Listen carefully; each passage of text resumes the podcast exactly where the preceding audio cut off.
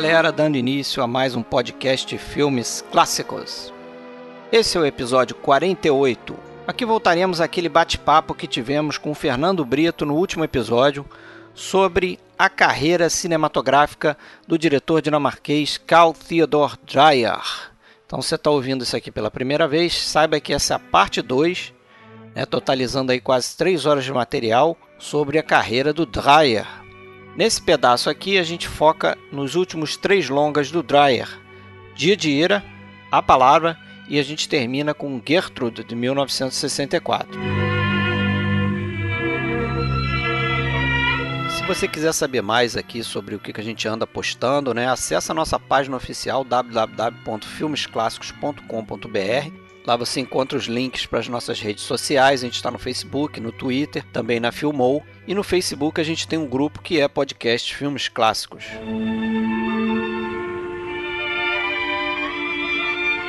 Bom, galera, vamos então retomar a nossa conversa com Fernando Brito e com Alexandre Cataldo. Eu sou Fred Almeida e no último episódio a gente terminou com Vampir de 1932.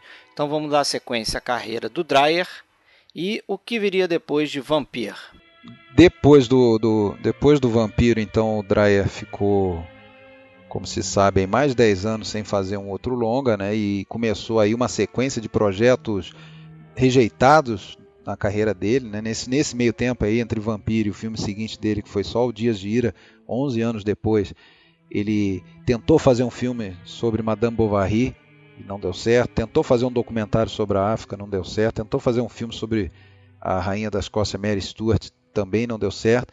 A única coisa que ele fez nesse meio tempo foi o primeiro do, dos vários curtas dele, que foi o Mother's Help, é, são, depois a gente vai comentar, talvez eu já comentamos agora, ele fez uns oito curtas entre 42 e 55, é, todos realmente bem curtas, de menos de 10 minutos, e, e a maioria deles com uma finalidade didática ou cultural, mostrar um determinado aspecto institucional ou, ou é, cultural da, da vida dinamarquesa. Né? E nesse ele mostra ali um, uma instituição para mães solteiras, né, que, que onde elas são acolhidas e podem, enfim, em vez de, de correrem para fazer o aborto, elas podem procurar essa instituição onde são acolhidas e tudo mais.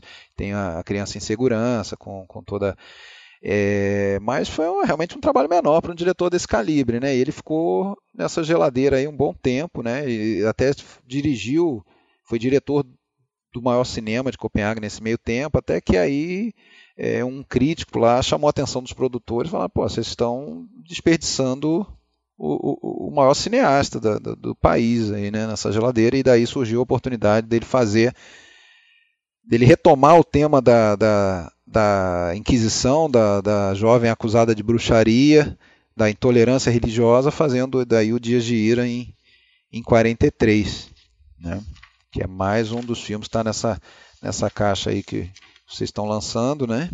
E é talvez o, um dos três das três obras-primas dele, vamos dizer assim, né? Eu, eu particularmente coloco a palavra, paixão e o Dias de Ira gosto bastante assim desse filme. Eu acho que é um daqueles casos em que é muito criticado o ritmo lento do filme, mas eu acho que, como você bem está colocando, é um ritmo lento a serviço né, da, da do, do conteúdo, do, da história. Né? Muito, é, muito bem, bem colocado. Né? E foi um filme produzido na Dinamarca, para aquele estúdio que eu já comentei, Palladium, que é o que, que dava acolhida para o Dreyer, já que a Nordisk não queria mais saber dele. Né? É, ele, na verdade, teve que negociar um bom tempo para para fazer esse filme. Inclusive a Nordisk é, ficou avaliando, ficou enrolando ele um ano antes de, de, de, decidir não, não fazer esse filme.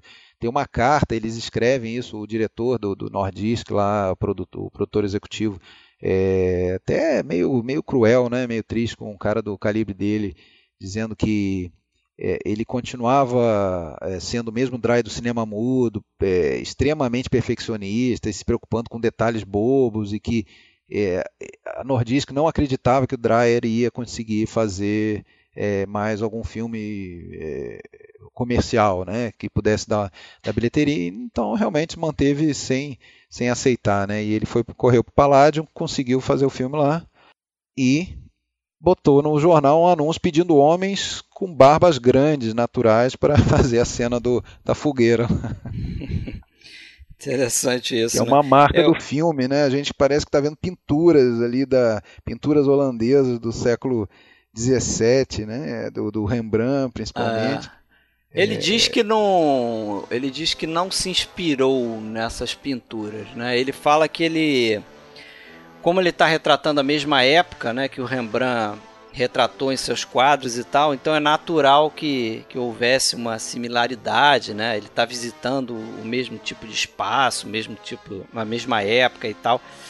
Agora é interessante que eu acho que esse filme é, começa aí um pouco do que eu, eu acho que aconteceu na carreira dele. Se a gente comparar é, o vampiro com esse filme aqui, ao longo desse ato aí de 11 anos, né, entre um filme e outro, como é um filme totalmente diferente, né? Eu acho que aqui nesse filme ele começa a, a dar valor a, ao que- um pouco que a gente já comentou aqui, que é aquela preocupação em fazer planos mais longos, né? Ah, é, isso é verdade. A câmera passa a ser mais contemplativa, os Menos atores closes. passam a ter mais texto, mais tempo em tela para falar, menos closes, né?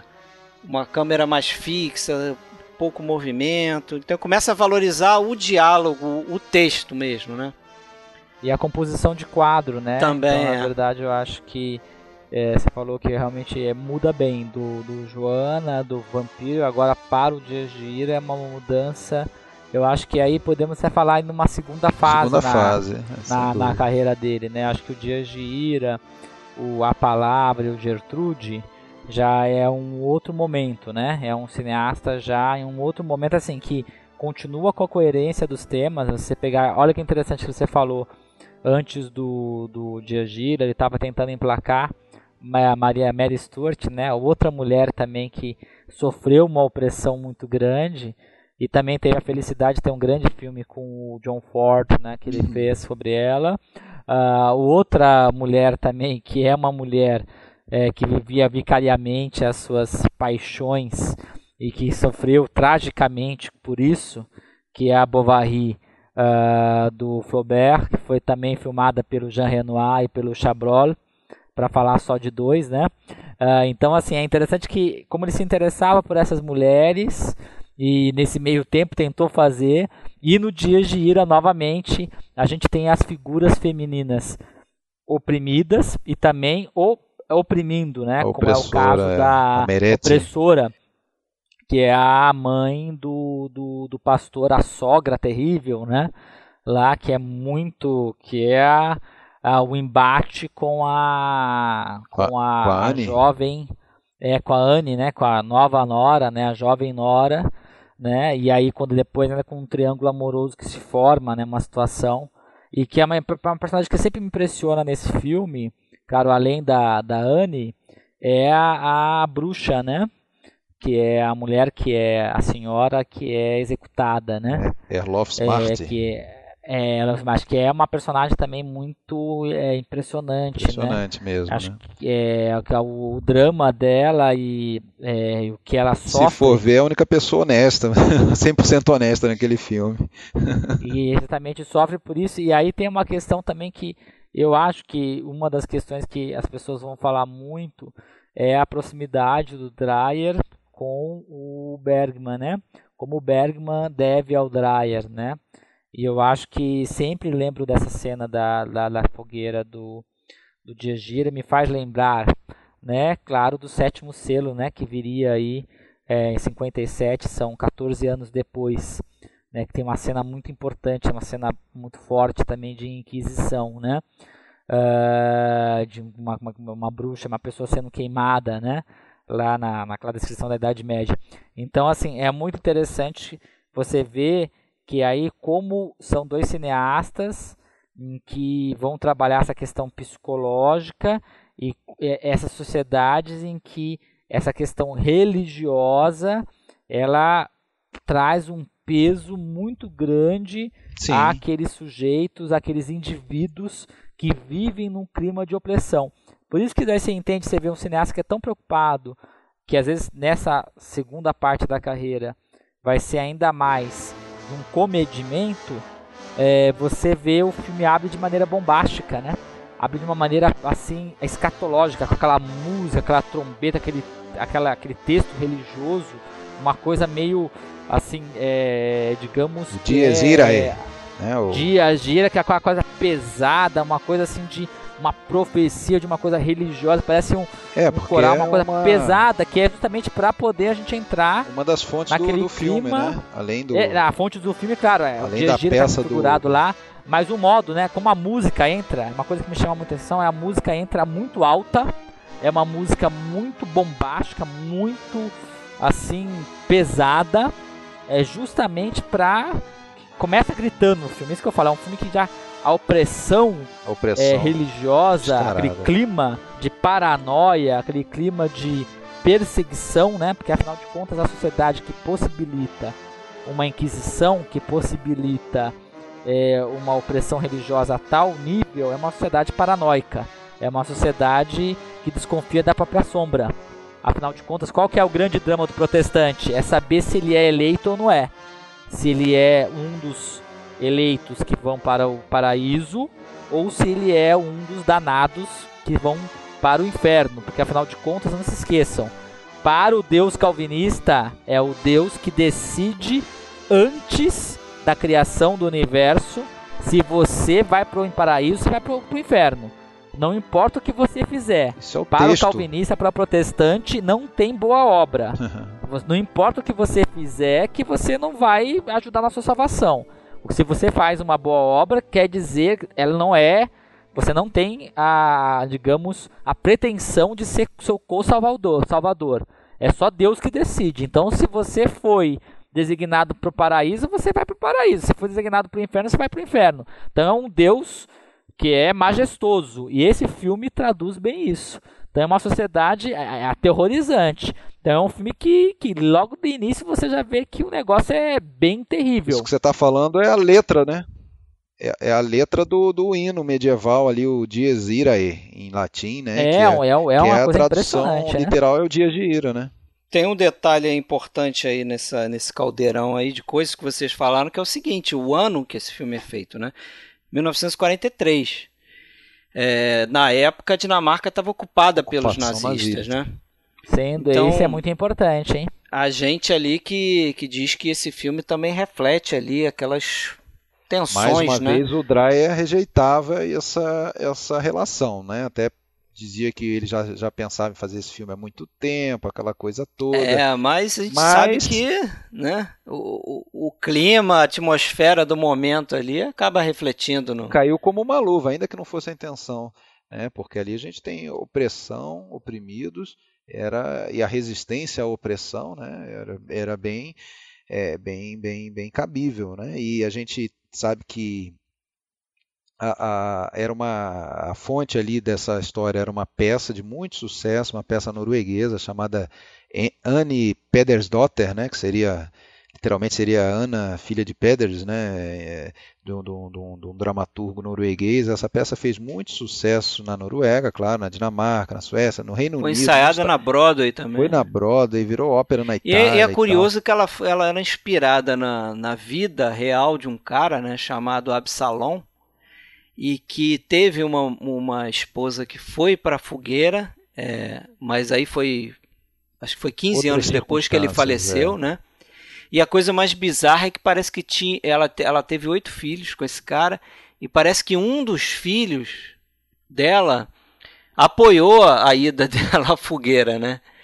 Achava que ela, de, ela foi deveria... acusada de cinco assassinatos, cinco mortes, né? Uma coisa assim. Não teve, é, assim, claro, é, foi levemente baseada nessa história real, né? É. Mas não, não era, era, Mas não, até os era nomes, a primeira esposa né? do cara, não era a primeira esposa do pastor e tudo mais. Isso foi o primeiro humanista da, da Noruega, assim, o cara que que tentou dar uma, um sopro de, de, de vida ali após a reforma, né? No, é, reforma protestante na, na, na, Noruega e teve essa, essa coisa, mas é, em relação à peça, uma coisa que ficou marcada aí, que está eh, registrada, é que o, o Dreyer deu uma sexualizada naquela relação do, da Anne com o, com o, o, Martin. O Martin, né? Martin. Que, que no, é, no, na peça é muito tímida, é muito acanhada e, e, contida. aquela E no filme você percebe já na primeira, no primeiro encontro deles, você percebe o ar de, de desejo na, na Anne, é uma coisa gritante. Assim, para mim, pelo menos, é, deu, mesmo que você esteja vendo o filme a primeira vez, você já sabe que vai acontecer alguma coisa ali, né? quando, ela, quando ela vê o, o, o Martin. Né? Já tem uma tensão sexual é, ali. Né? Sem dúvida. E o. Bom, é, o, a questão da opressão que você falou, né, Fernando? Esse filme, é, a, a história se passa em 1623, né? Na, quer dizer, é o período do auge da, da, da caça às bruxas ali na, na Noruega, né? Patrocinada pelo Christian IV, que era o, o, o rei ali na, da, na Noruega, não, desculpa, na, na, na Dinamarca, era o, e, e, era paixão, desejo, era visto como obra do demônio mesmo, bruxaria, né? Então, nada mais adequado assim à, à história, né? E, e, lembrar que, como falei para você, é uma, é uma forma o calvinismo, né, a, a, religião protestante como foi praticada na reforma, aí no auge da, da reforma, né, da contra-reforma, ela é muito rigorosa, né? ela é muito rigorosa com, com o desejo, com a expressão da sexualidade. Então existe uma repressão muito grande é, com a relação aos desejos do indivíduo, né? E tem sem, sem essa questão da paranoia, além da questão das, da caça às bruxas, ela se configura na própria formação do indivíduo que não sabe se está salvo ou não. Então é a famosa incerteza na certeza da salvação. Né? Então, assim, é uma sociedade com muitos é, fantasmas e traumas, né? E isso daí, o filme é um filme que demonstra muito isso. Então, é um filme que, para falar sobre opressão religiosa em diversos níveis, não só no nível em que se concretiza numa, numa fogueira, mas também no nível é, do indivíduo, da sondagem psicológica. Porque essa opressão está em todos os personagens. Isso que é muito interessante do filme. Não está só na, na bruxa, né, na bruxa, digamos, entre aspas, que é queimada, ou com risco de você é, aí sendo acusado e indo para a fogueira. Mas está também nas próprias, nas próprias relações humanas configuradas lá, né? Daquela mãe opressora que oprime o filho, né? Do pai uh, nesse pai marido por uma, é, uma convenção, a mulher que, que deseja o filho é, do marido e que não pode viver aquilo, que fica em conflito. Então, assim, há na verdade sujeitos oprimidos, indivíduos oprimidos por, por aquelas convenções sociais. Interessante que ela é acusada de bruxaria, até de matar o, o Absalom no final ali. E e, claro, ela não mata diretamente, mas ela causa, talvez não por uma bruxaria ou por um poder sobrenatural que ela tenha, mas ela causa um tremendo de sabor a ele, né? Quando, quando ela. Mas qual, qual, qual que é o poder aí, né? Na verdade, você vê que no fundo é um. A estrutura básica é simples, é um triângulo amoroso clássico, né? Amoroso. De melodrama que ele... Hollywood tem vários. Hollywood já tem isso daí muito. Se você pegar lá atrás é, na, na, nos romances folhetinescos já tem isso, né? Qual é, é, a coisa mais clássica, né? A mulher mais nova, né? Casada, né? Por uma questão de uma, uma convenção, de casamento de, de, de, uma comodidade social, de convenções, com um homem mais velho que acaba se envolvendo né, com um filho desse homem mais velho, que é da idade mais próxima da dela, que sexualmente a atrai, a atrai, a atrai mais. Não sei então, por me é... lembrei de Mizoguchi agora, mas tudo bem. é, tem Mizoguchi, tem vários, você vê vários filmes que trabalham essa, essa temática, porque é um, é um triângulo amoroso clássico do melodrama, né, do folhetim. E você vê que é, é, é esse drama humano, é, que nem você falou, é, ele é o que é diferente é como o Dreyer trabalha isso e como ele relaciona é, aquele clima de opressão religiosa e com aquele é, é, o microcosmo, né? O macrocosmo é o clima de opressão religiosa, mas o microcosmo com aquela relação amorosa humana daquelas personagens que tem em diversos tempos, em diversos momentos, ela é transformada pelo clima de opressão. E como você falou bem, no fundo, é, ela é acusada de bruxaria, não sei o que, mas qual que é a bruxaria que ela está fazendo contra ele? É um amor que é frustrado, né? Então essa é a bruxaria, né? É o amor, é a coisa que não é realizada, é a música que, é, que a decepciona, né? De estar com o filho. Então assim, isso que é bacana, você vê como as coisas lá ele mistura muito bem, né? O, o filme foi um, uma decepção pro, pro, de, pro público e até a maioria das críticas também foram, foram negativas justamente pela questão do ritmo ser muito lento, né? Inclusive tem uma crítica famosa aí na, do, do, New York Times na época de 1946, quando o filme foi exibido nos Estados Unidos, é, dizendo que justamente o filme era, era a, monótono, né, que a, o público em geral ia achar um, um tédio o filme tudo mais, e, e realmente ele demorou a, a, a, entrar, a cair nas graças, né? Não, não, não, não foi um filme fácil. E um, uma, uma coisa interessante, um detalhe interessante desse filme, não sei se vocês repararam na, naquelas cenas longas e lentas daquela sala e tal, onde tem aquela confrontação, principalmente naquele momento que eles esperam o, o pastor voltar numa noite de, de chuva, de tempestade, que precede a, a, morte dele ali.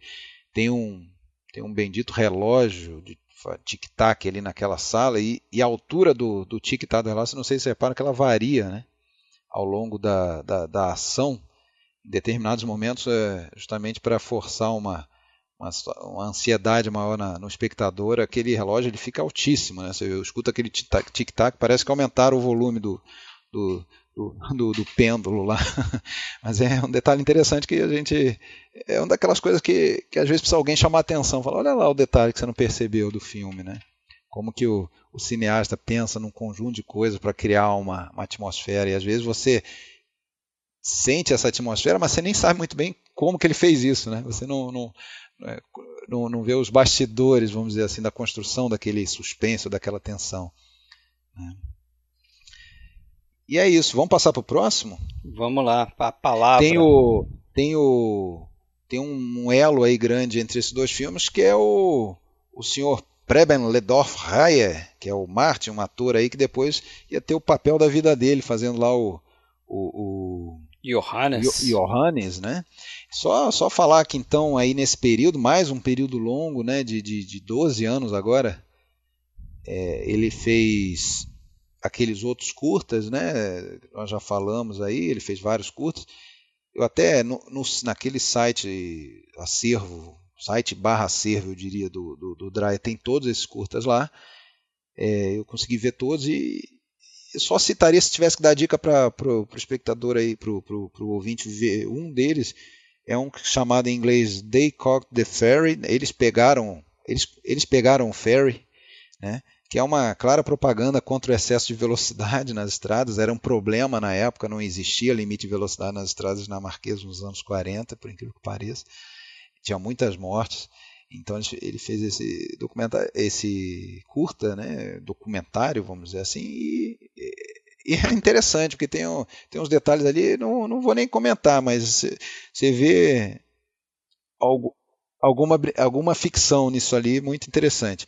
E, e aí, né, depois desse, desse período, ele, ele, aliás, ele fez um longa ainda nesse período chamado é, duas, duas pessoas que eu acho que é mais um passo. Eu também não vi esse, mas eu só tenho um pequeno trecho ali no site.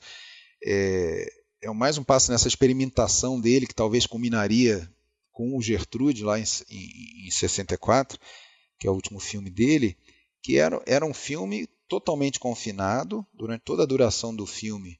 É, apenas dois personagens dentro de uma sala né, e, e discutindo a relação, vamos colocar dessa forma, e precisaria ver né, o que, que deu desse filme, mas a, a premissa era essa, né, era, era quase, quase um, um, uma, algo que a gente vai ver no Gertrude muito bem, que, que em alguns momentos lembra até é uma coisa meio de, você está filmando estátuas, né, pequenas movimentos muito é, muito pequenos assim né, ao longo da, da, de uma cena longuíssima e tal. Mas o e que eu li aí palavra, é que né? o, o, o Dreyer odiou esse, o resultado desse filme, né? Inclusive ele. Ah, é? é? ele meio que desdenhava Renegou. desse filme dentro da filmografia dele, mas o filme está lá. Não sabia, não. Tá lá, é. é. é esse, a, a, a, conferir. Esse eu não, Eu também não consegui não... ver esse filme, não.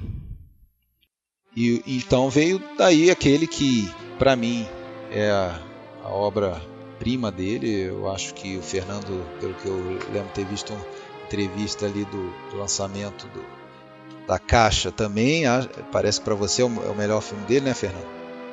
É, eu acho que é o melhor e assim, é o Paixão de Jandaca um pouquinho abaixo só, né?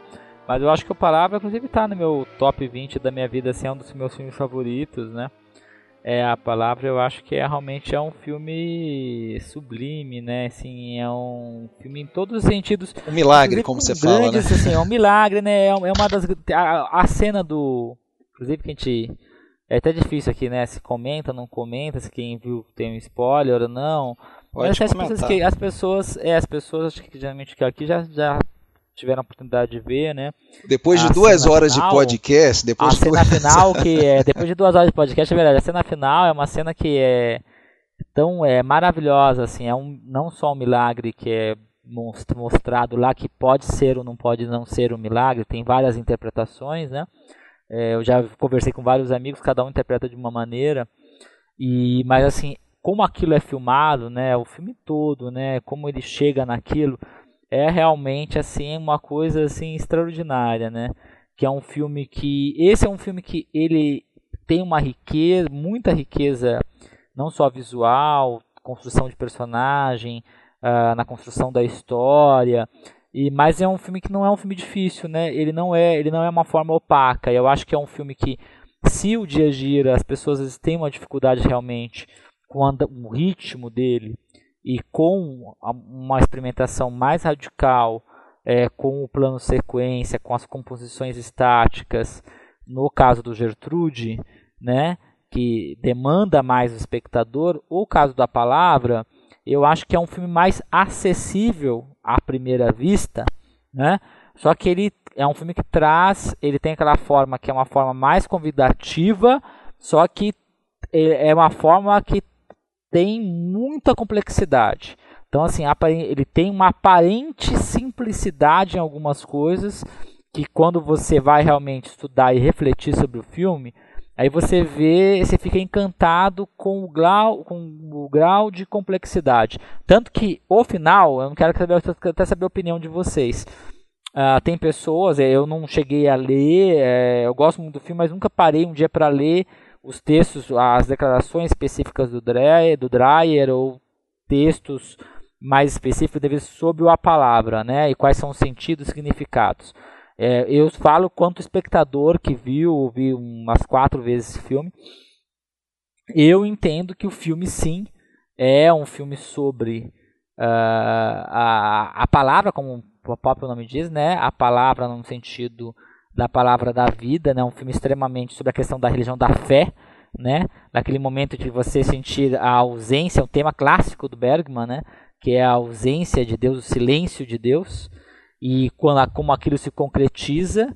Então, e é um filme da, da reafirmação dessa fé. Exatamente. É um filme que é um, um, que é um mundo que, é, em que a, é, a ausência assim, se questiona, a fé ela é abordada no filme de diversas maneiras, com as diversas personagens é, são espelhadas, histórias sobre a fé. Né? Se você pegar cada personagem e como ele tem a sua relação com a fé, né, é muito importante. E aquele final, na minha opinião, é uma reafirmação da fé, né, como ele fez, como é, vampiros críveis cinematograficamente, né, numa, assim, criativamente, no caso do vampiro, você tem lá um milagre sendo filmado de uma maneira assim extraordinária. Eu acho que sim, é um, um milagre, é uma, uma reafirmação da fé daquelas personagens, uma epifania, né, uma revelação, né, como se faz é o Deus vivo lá que se manifesta é, para aquelas pessoas através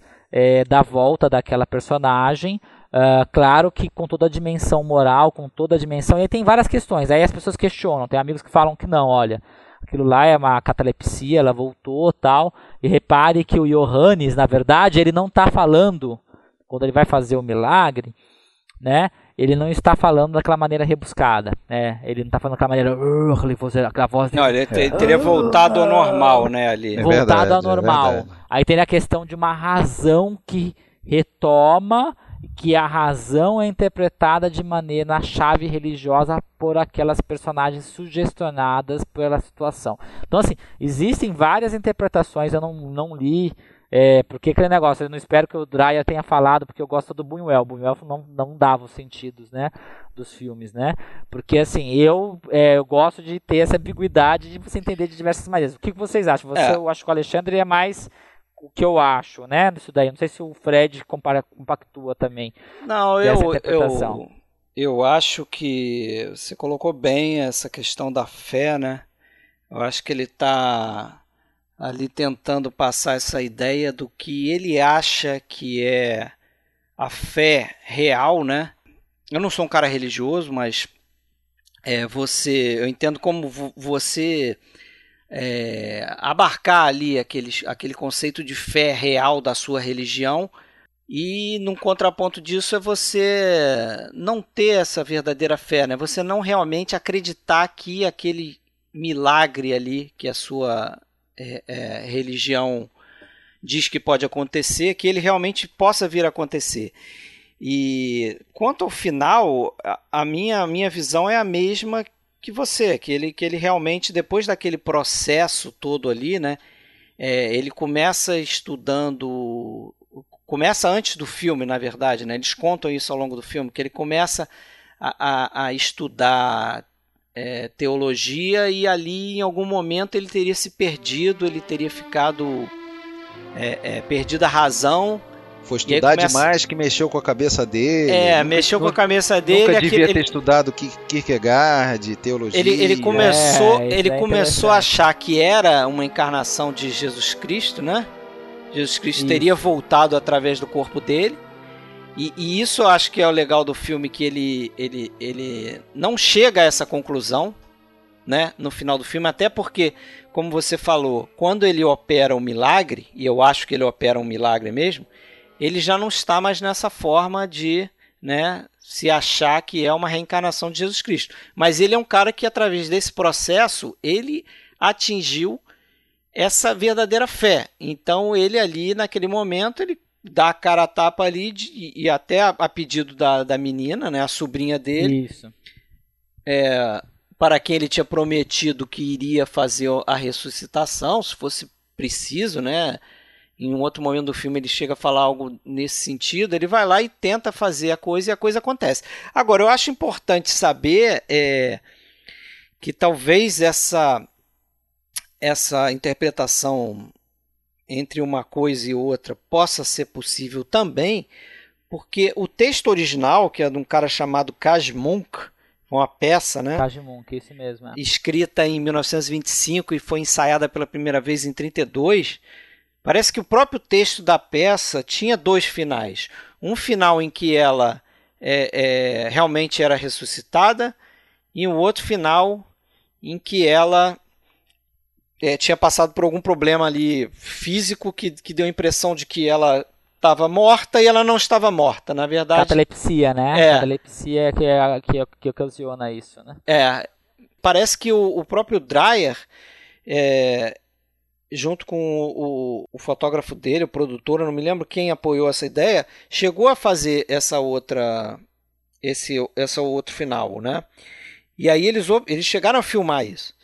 Só que eles optaram por fazer é, é ir para essa linha do, do milagre, que ele achou que seria algo que e, e, e ele depois ele diz que, que essa experiência de, de, que ele conseguiu atingir de fazer a plateia é, acreditar nesse milagre junto com o filme foi algo que que, que ele tinha como experiência, porque ele tinha, o Alexandre já citou, um projeto de fazer um filme sobre a vida de Cristo.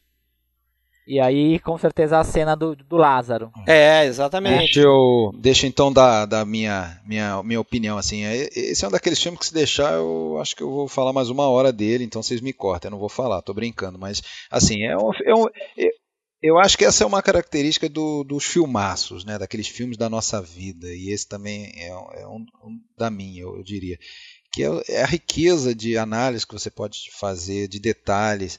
Ele parece um filme simples, como o Fernando bem colocou, e aliás essa simplicidade foi é, proposital por parte do Dreyer do, e do diretor de fotografia que trabalhou com ele nesse filme e no Gertrude, foi o Henning Bendtsen, que é um cara que foi fundamental aí na, na no estilo é, visual dele nessa última fase. Né, e depois trabalhou até com, com o próprio Lars von Trier também, no, em 91, dos últimos filmes dele, o Europa, do, do, do, do Bendtsen. E, e, e, e eles. O Dreyer fala que eles.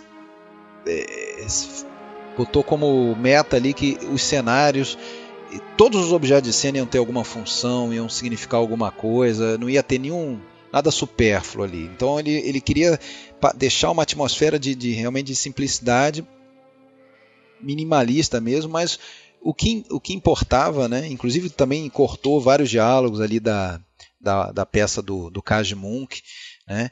É, cortou um episódio pregresso da vida do, do Johannes que que seria até uma das explicações daquela aparente loucura dele ali, além da questão do estudo, uma frustração amorosa, isso não, não aparece no filme, não, não é nem citado, está na peça.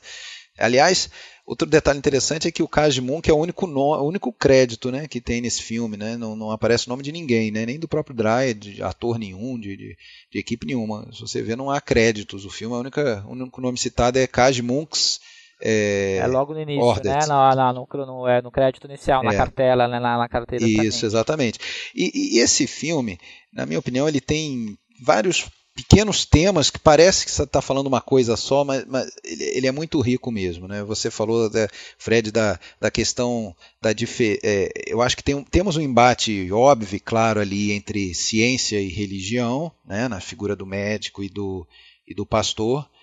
Mas só que depois a gente começa a perceber que mesmo aquele pastor ali, ele está representando a fé religiosa, dogmática, mas uma fé um tanto vazia, um tanto afastada da fé básica, da fé natural, da fé original, aquela fé que o é, é, a fé do, do pastor, a fé religiosa, seria a fé que o Johannes muito bem coloca como é, como é que é a fé morna. Tem uma hora que ele fala, ah, você e a sua fé morna. Ele chega a falar sobre o sobre o, o, o pastor, uma hora assim, é, é, ele é um homem de fé a quem falta a própria fé. Né? E depois, sobre todos os outros, ele fala assim: não existe um entre os crentes que creia de verdade. Né? Isso é, eu acho que isso resume muito a ideia do filme, né? Esse embate entre a fé verdadeira. Isso, fé verdadeira e a fé que é a fé apenas é, observada né, né, exteriormente, né? É, e aí eu acho que nisso, bom, para começar, esse filme me toca de uma maneira, quando eu vejo, eu, eu também acho que eu vi quatro ou cinco vezes, não, não tenho certeza se quatro ou cinco, mas impressionante, conhecendo, sei o que vai acontecer, mas todas as vezes, quando ela mexe aquela mãozinha ali começa a ressuscitar, dá um negócio na gente. Naquele, é, não, é emocionante, filme. é lindo. É, uma, é uma das grandes sequências do é, cinema, é, né? É impressionante. Eu acho. É impressionante. E eu penso, pô, para isso acontecer, Pô, a gente tá cansado de ver filme, ver filme pra caramba e tal. A gente não é mais é, é, tão inocente assim de se deixar, de ficar chorando por qualquer filme. Pô, tem, tem uma carga ali, é. né? Tem uma carga. Eu acho tem. que, que um, um, diretor deve ficar é muito feliz quando ele consegue fazer isso, né? Que é, que, é, que é realmente mexer com a plateia. E, então, assim, é, eu também penso, passa pela cabeça essa noção de que talvez aquilo tudo ali não tenha, ela não tenha morrido, até porque ela já estava fora de risco naquele momento, né? O médico até vai embora, o pastor vai embora, aí o marido entra no quarto, daí a pouco volta falando, ela morreu. Quer dizer, será que ele não, não viajou, achou que ela que ela estava morta e não estava, e não fizeram de repente a, os exames é, da maneira mais apurada? Eu não sei. É, a catalepsia que você falou. E aí, e aí eu acho o seguinte, bom, e a gente se pega meio que às vezes, não que a gente se pega torcendo para isso, mas a gente se pega cogitando isso como se talvez fosse mais fácil para digerir a história. É. E aí eu penso, pô, aí, é, e aí esse é o grande barato desse filme, é que aquele embate entre a fé verdadeira, os que creem de verdade, os que dizem que creem, mas não creem, ele, tá ele acaba sendo transposto para nós, porque a gente vê o filme e aí se pega falando, ah, não, mas milagre, é, é claro que claro. não existe, é claro que ela não ressuscita. E é isso mesmo que eles é. falam o filme inteiro. Milagres é não acontecem mais, não existe mais milagre. E a gente realmente não existe. Aí a gente pensa, será que não existe porque a gente repete o tempo todo que não existe, que não é possível? Né? Por que, que não pode ser posso verdade? falar uma coisa Claro. que é muito interessante, porque o, o Dreyer, né, uma das reflexões e umas coisas que a gente trouxe aqui pro que está ouvindo, é que ele sempre quis fazer o filme sobre Jesus que acabou não acontecendo. E se você pensar bem, esse é o filme dele sobre Jesus, né? Porque a figura do Johannes, né, que se diz Jesus, é muito interessante, porque você tá, o que está acontecendo naquelas duas famílias ah, que são as famílias ah, religiosas, né, da, da- dos fazendeiros, que são dois ah, ramos diferentes do protestantismo, né? o que acontece são famílias que não se, acreditam, né? São famílias crentes, mas que por uma questão de forma, né? Elas discordam e acabam eh, se tornando teoricamente inimigas entre aspas e dificultando inclusive um romance que depois no final é concretizado, um romance entre as famílias. Ah, e qual que é a questão de Jesus, né, no Novo Testamento? Jesus, ele vem trazer, né, a fé no Deus vivo, né, é, em contraposição ao judaísmo então vigente que observava muito mais a forma do que a fé viva, né? Aquela famosa parábola, uma das parábolas de Jesus do publicano lá, né, e do, do pecador, né, aquele cara que na verdade que era do templo lá, que ele, ele rezava, ele era todo certo conforme a forma da religião, a parte exterior da religião, e aquele pecador que do coração se assume pecador e realmente busca a redenção.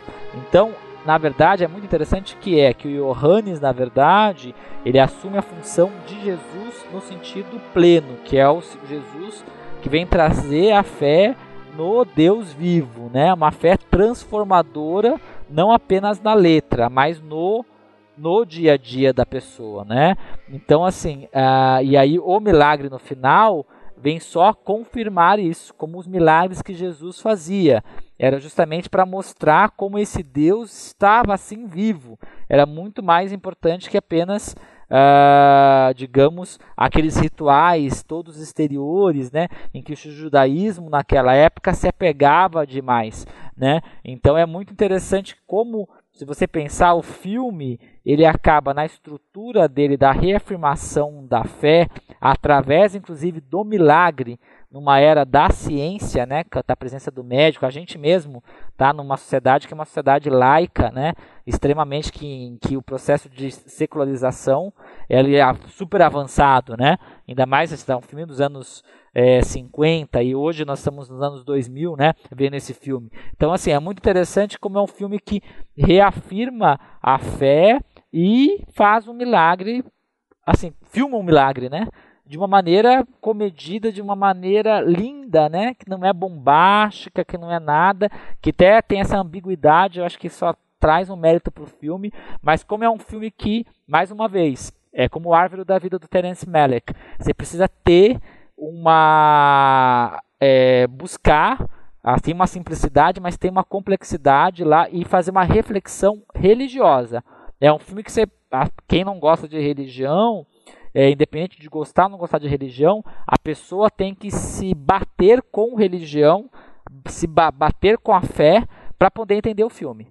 Porque assim, ela pode entender num nível mais superficial, mas para poder entender, entrar mais ainda no filme, tem que entrar nessa questão da religião, entrar nessa questão da fé. E é muito legal ver esse filme e depois ver o Bergman ver a trilogia do silêncio do Bergman, ver vários filmes do Bergman em que essa questão do silêncio de Deus e da fé, ela é apresentada, né? E lembra outros grandes filmes, você vê o Nazarim do Buñuel. Então todos esses filmes aí que remetem a esses temas, é um filme que ele realmente é exemplar nesse sentido. É isso aí. Você, ao falar, ao falar de Bergman, me lembrou uma anotação que eu tinha feito aqui, que esse filme, é, essa, aliás, essa peça do, do Kaj teve uma, uma versão anterior na Suécia, em 43. Esse filme foi adaptado pelo Gustavo Que é um diretor que é um diretor famoso. Com o Victor Siostrom. né? É, inclusive o Victor Sjostrom lá, o senhor Morango Silvestres lá, Olha que legal. estrelando. E ele, esse filme é de 43, né? E ele não foi lançado na Dinamarca até o final da Segunda Guerra. E inclusive por questão de, de, de legais ali, a Palladium só autorizou que o, que o Dreyer fizesse esse filme, o Dreyer fizesse esse filme em 54 mesmo, foi quando começou a produção. Ele já queria ter feito ah, antes, legal, se não me engano, em 52 e tal. E, e, assim, e tem um outro tema, se me permitem, desse filme que eu acho fundamental, que a gente não falou até agora, que a gente está falando muito da questão da religião, mas é a questão até sem querer ser piegas nem nada, mas é do, do amor mesmo, né? Que tem, ah, é, tem uma figurinha nesse filme que eu acho que é a, a, personagem de quem todo mundo gosta no filme, que é, que é a Inger, que é justamente a, a falecida é, que depois é, vem, vem, a ressuscitar. E ela representa claramente, para mim, também não li texto sobre isso, mas para mim ela claramente representa é, a, o, o, amor, o entendimento entre as pessoas. Ela faz a ponte entre o, o, o patriarca lá, o Morten, é, radical no seu orgulho religioso, orgulho de fazendeiro, aquela coisa toda, e o, e o filho mais novo, Anders, né, que, que, que, não, que na verdade é um que, de quem a gente não sabe qual é a tendência religiosa, isso não é importante no filme, né, a questão dele é o, é o romance, né, simboliza talvez uma vida mais é, livre dessas amarras religiosas, em que o comportamento fica muito limitado, ele não é, ele não é religioso, ou pelo menos é, naquele momento religioso como o, o Johannes, ele não é, é descrente da, da, de tudo como o, o Mikkel, né, o marido dela, ele está tá no meio termo, né? E, e ela é, faz essa ponte, ela faz a ponte também entre, entre a, entre o que crê e o que não crê, entre o novo e o velho. Aliás, a aparente morte dela é a que acaba quebrando, é, amolecendo o coração do pai da moça e traz a moça para poder ficar com o rapaz mais novo, que é o, o filho mais seria novo. a resposta do seria a resposta até o que o que o Morten, o, o, o patriarca lá fala, né? Pergunta quando no início do velório ele fala algo de bom tem que decorrer disso dessa morte, né? E foi justamente isso, foi amolecer o coração do, do outro orgulhoso também, o Pedersen, né? O, o, o que, que o alfaiate, né? Que talvez para mim, pelo menos, parece até mais arrogante na sua fé assim do, do que o do que o próprio Morten, né?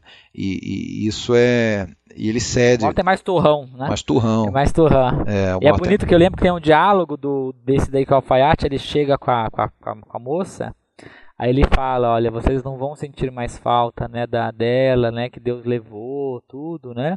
Porque agora vocês vão ter ela, ela vai ser a luz das suas vidas. Uhum.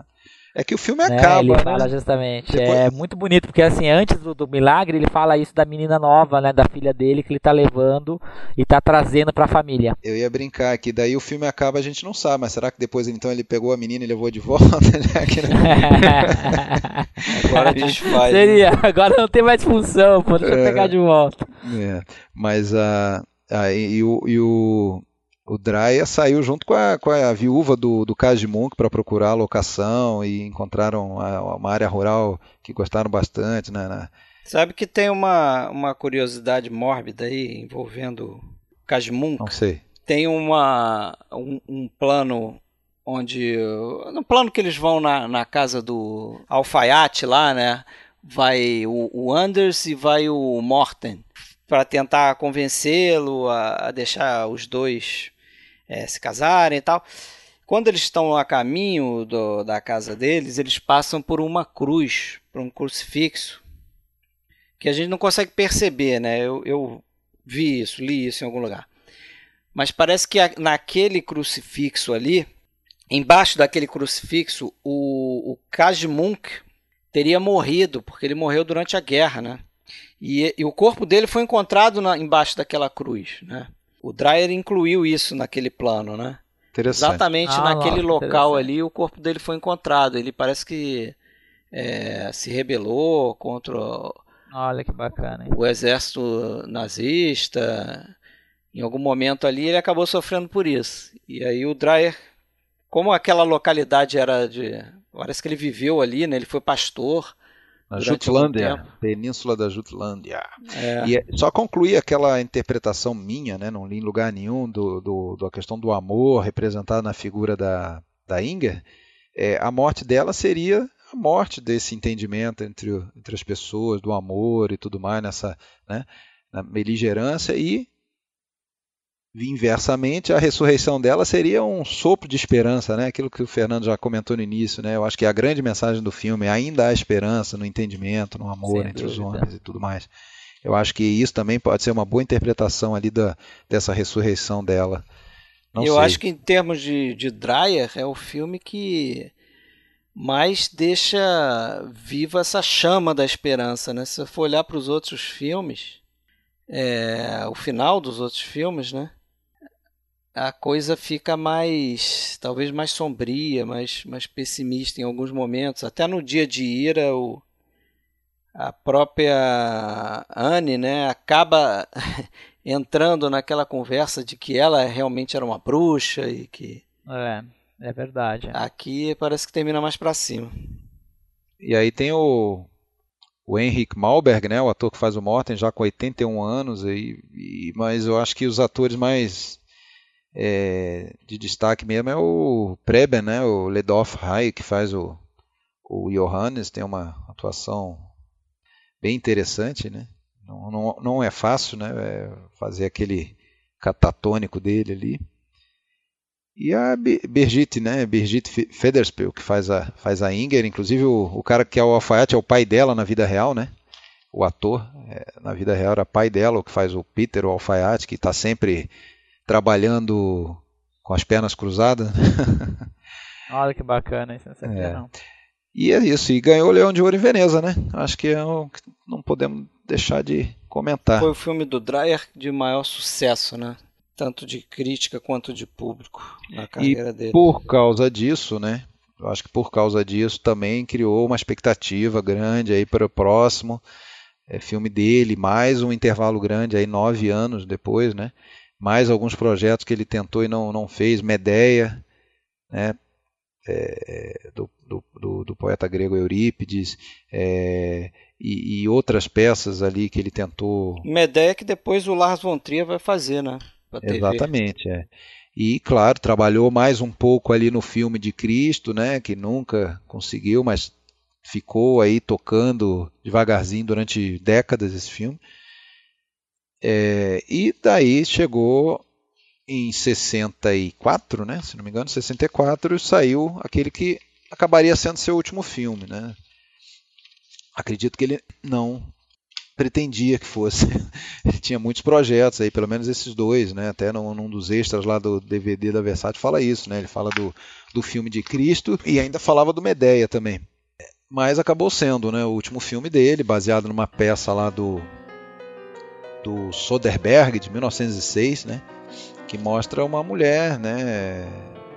Interpretada pela Nina Pensrode, que diante de um, de um casamento vazio, né, insatisfatório, ela conclui é, e depois também de desilusões com, com, com o amante, tudo mais, ela conclui que melhor ficar basicamente a moral da história mais um que talvez sirva aí para para a mulherada de hoje em dia é o seguinte, ó, antes só do que mal acompanhado.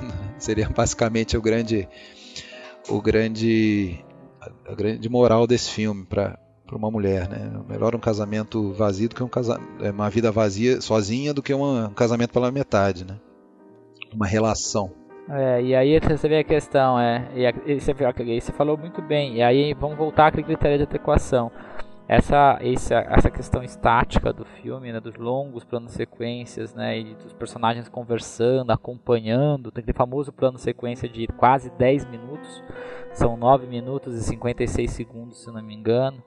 É, e, e, você vê que esse, essa, essa, essa, esses planos, né, plano sequência, essas coisas estáticas de conversas, essa coisa que parece maçante, mas isso tudo, se você pensar bem, traduz cinematograficamente até esse tédio, essa existência né, nas convenções, que é esse aprisionamento em que a personagem se encontra você traduz na forma.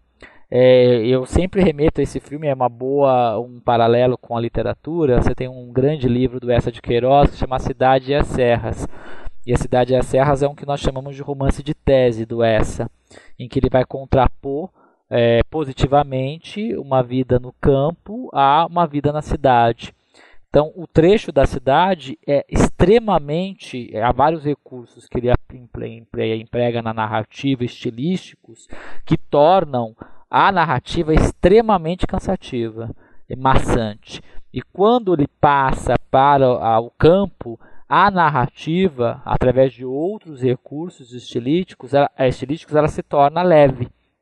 Ela já se contrapõe na forma a narrativa espaço-cidade e espaço-campo para provar a tese do romance.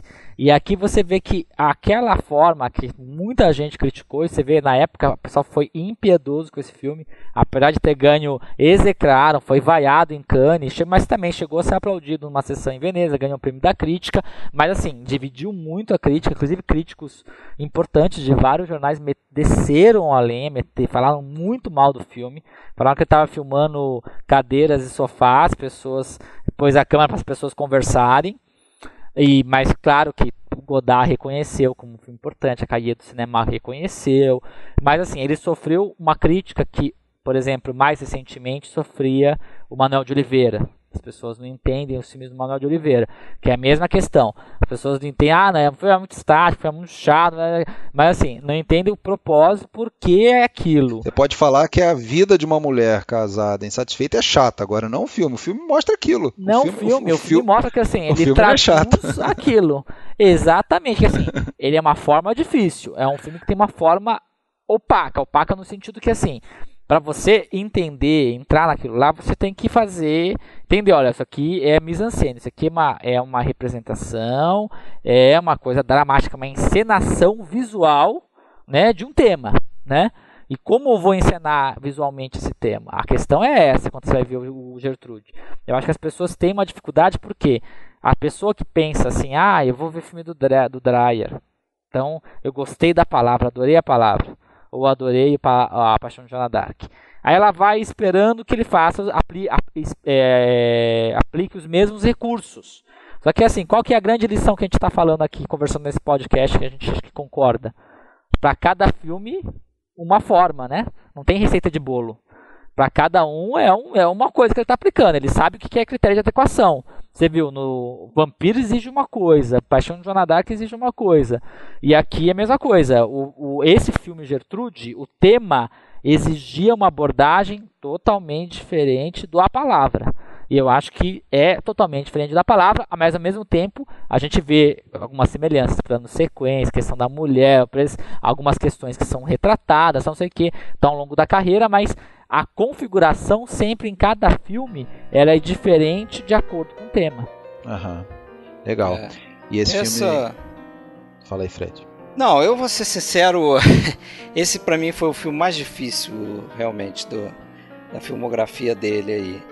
É, é uma paulada, é um filme difícil. É, ele, ele exige muita paciência do, do, do espectador. Eu, eu, eu também compreendi que a forma adequada de, de se retratar é, aquele texto ali que ele está trabalhando. Ele mesmo dizia que achava que o, o, o, cinema falado é, era um cinema de que, que deveria ser feito com o menor número de planos possíveis, né? Inclusive, acho que esse filme aqui tem coisa de 90 e poucos planos. 89, né? pouco, parece. Bem pouco. 89 ah. planos, pô. Eu tava vendo outro dia aquela cena do o Homem que Sabia Demais no, no Royal Albert Hall tem 124 planos, quer dizer, é claro, né? É uma outra proposta, é uma, uma um, ele está tentando atingir outra coisa com aquela cena, né? Uma coisa totalmente diferente, como você falou.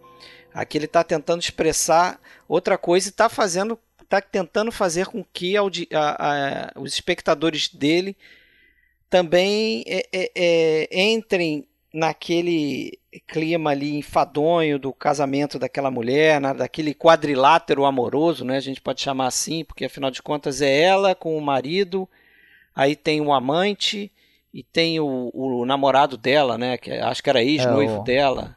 Isso. Que, que é o que o tem lá o, plano, lá o, É o Gabriel Lidman. Gabriel Lidman. Que é o poeta, né, e tal.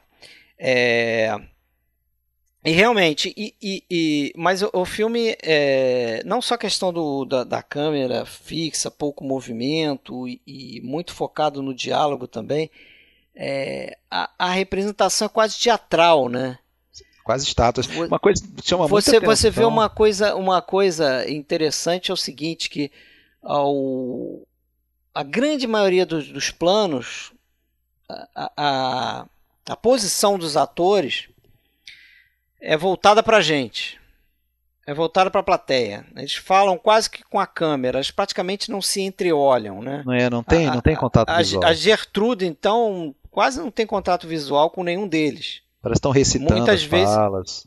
É. é. E chega no final, quando ela, ela descobre que né, já, naquele, naquela última sequência, onde ela já está velha e tal, ela está conversando com um cara que era um psicólogo, acho, ou era um escritor, eu não lembro a profissão dele mas que foi que o cara que acolheu ela numa outra cidade, acho que ela vai para Paris, né?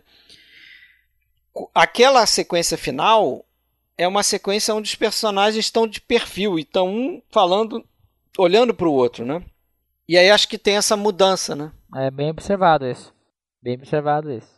Você vê um detalhe que, olha, eu tinha visto e eu não tinha reparado, mas a, essa contraposição que você fez dela é, aprisionada, estática, que você até falou bem, né, Alexandre, semelhante às estátuas, né? A ideia da estátua. Mas você vê que os personagens falam para nós e não interagem, né? Não se olham, Ou seja, né? Que, na verdade, que é, são personagens que estão assim aprisionados naquelas convenções e que há uma dificuldade de comunicação já entre elas, porque são personagens que estão vivendo como se fosse um roteiro pré-dado, né? E que não há uma interação verdadeiramente humana, espontânea entre elas. E aí eu acho que é interessante isso daí como que tá, estão marcados em cena, né? E aí na cena final, que é essa cena que ela já está liberta daquilo, aí há uma verdadeira interação. É. Você vê que, é, como aquilo que eu volto a dizer, às vezes as pessoas só ficam pegando no Hitchcock ou no Kubrick, ai, pensava que são aqueles cineastas famosos controladores, né? É, que compensam em cada aspecto, não sei o que, não sei o que, e aí acabam esquecendo do Dreyer, por exemplo, né? De setores que é assim. Detalhista. É, é exatamente, é um cineasta controlador detalhista. Você vê como a importância do detalhe, né? E aí volta a dizer aquela lá, a questão do, da, da adequação. Para cada coisa, uma coisa que é. Para cada filme, um, uma medida. Tem uma. Tem uma. Uma entrevista com a assistente, uma, uma assistente de câmera que trabalhou nesse filme, dizia que o Dreyer, o padrão dele era dois dias de ensaio para começar a gravar no terceiro dia. Cada, cada um desses planos longuíssimos. esse, é... esse filme aqui parece que ele fez um plano por dia, né? E, e, tinha uma coisa que ele ensaiava com os atores de manhã, passava o texto, é, fazia a marcação dos atores ali, como eles iam se movimentar na cena, né? E fazia a marcação da câmera também, como é que a câmera ia fazer os poucos movimentos que a câmera faz nesse filme. e ele não planejava é, com antecedência, ele, ele ia é, é criando o plano, como é que ele ia fazer aquele plano ao longo do dia. Né? Nesse ensaio. Com, com Benson, né? Que era o é, diretor de fotografia dele. Isso, de novo o Benson. E aí chegava no final do dia, ele fazia ali duas ou três tomadas e estava pronto, né? E, e ia pro, pro, pro seguinte, pro dia seguinte. Então é interessante até a, a, forma dele filmar, né? Porque isso é muito difícil, você fazer um, um plano por dia, né? Geralmente em cinema você vai fazer mais, vai fazer cinco, seis. Essa moça ali conta que, na verdade, ele ensaiava dois dias e filmava no terceiro. Que o pessoal já tava, não aguentava muito, não. E aí, um belo dia, inclusive, tem uma anedota, aquelas anedotas clássicas, né? Que ele ensaiou e aí teria um ensaio, vamos dizer, um ensaio final antes da, da, da filmagem. E ele ao final desse dessa era um, da, um desses planos de 10 minutos, ao final ele ficou exultante, está maravilhoso, é isso aí, Bernd, Bernd é, não vão precisar repetir. Aí ele falou: Bom, o Dry, o Bernd virou, mas eu não estava filmando, isso não era um ensaio. É, quer dizer, então é, tiveram que fazer os 10 minutos de, de, novo. de novo, né? Mas isso acontece. Agora, acho que uma, uma coisa tristíssima é que esse filme não, não é que ele foi mal recebido, não. Ele foi um verdadeiro escândalo mesmo, né? Pelo que consta aí, a estreia dele em Paris com problemas técnicos ali da exibição mesmo, que foram invertidos ordem de rolo, rolo passando fora de é, ordem e tal, gerou uma fúria e, a impren e, e, e, aí, não sei se por causa dessa questão técnica, isso também tra transpassou para o filme, também tem essa coisa do filme já ser meio lento, não foi entendido de cara. O, o, o jornalista dinamarquês, a estreia internacional desse filme foi, foi em Paris, né? E antes de passar na Dinamarca, mas os jornalistas dinamarqueses estavam lá para estreia em Paris. O que saiu na imprensa dinamarquesa no dia seguinte é que tinha sido uma humilhação nacional da Dinamarca na França. O embaixador em Paris é, publicou nota no jornal se desculpando. Foi, foi um caso diplomático mesmo. Um essa, caos, né? Um caos. E só depois, mais uma vez, só depois é que o filme daí foi é, sendo melhor compreendido, essa coisa toda. Né? Na, na, linha do que o, vocês muito bem falaram, aí o Fernando principalmente, né? O Fred já não, Fred já teria se divorciado do filme, ele não casou com o filme, né?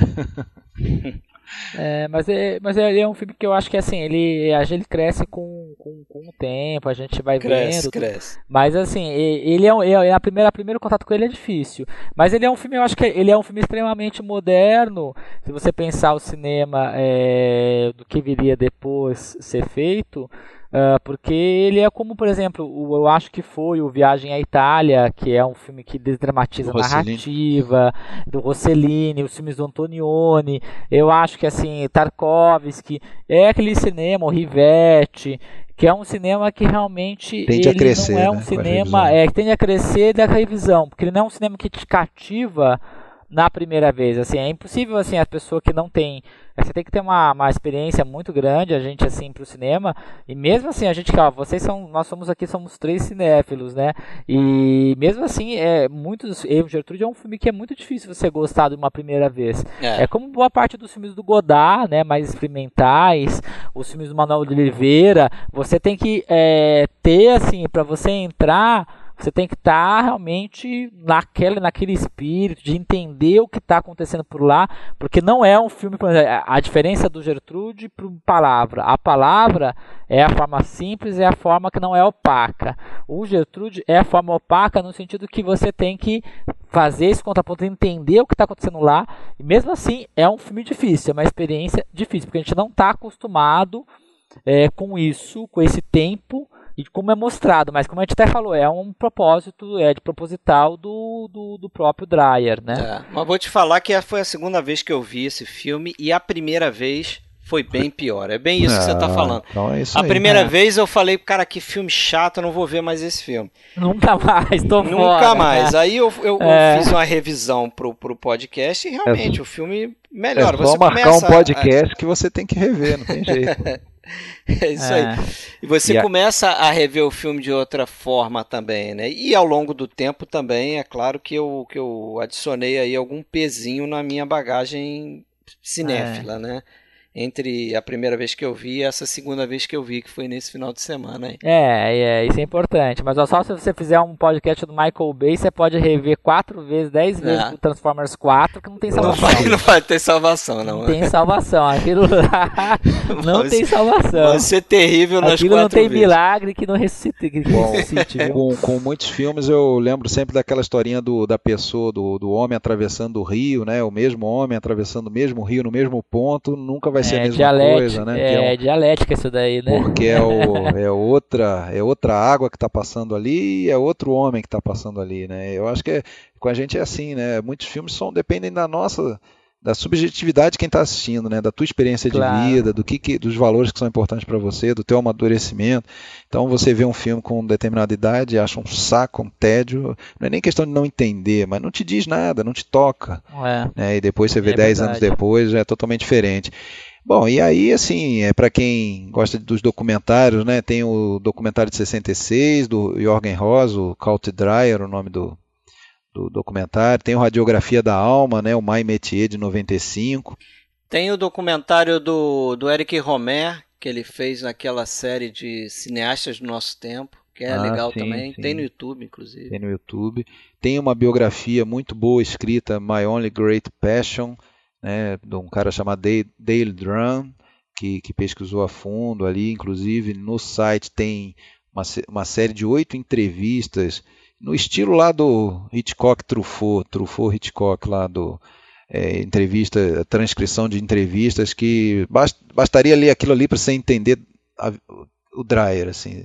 É, mas é, é, muito extenso, né? Precisa de muito tempo para se dedicar, é coisa para pesquisadores mesmo. E aí isso virou a biografia que ele publicou no, no, no início dos anos 70, se eu não me engano, 80.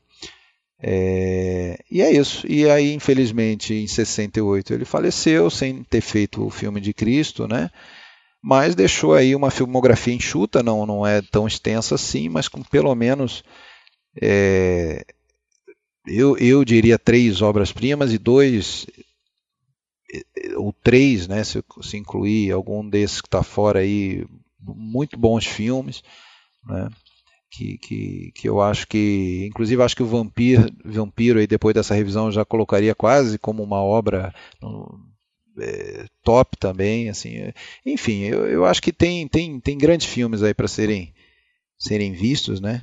Com certeza, eu também aconselharia começar pela palavra, talvez seja o mais é, acessível se, se o cinéfilo que está se propondo assistir o Dreyer não tem é, essa intimidade toda com o universo dele, né?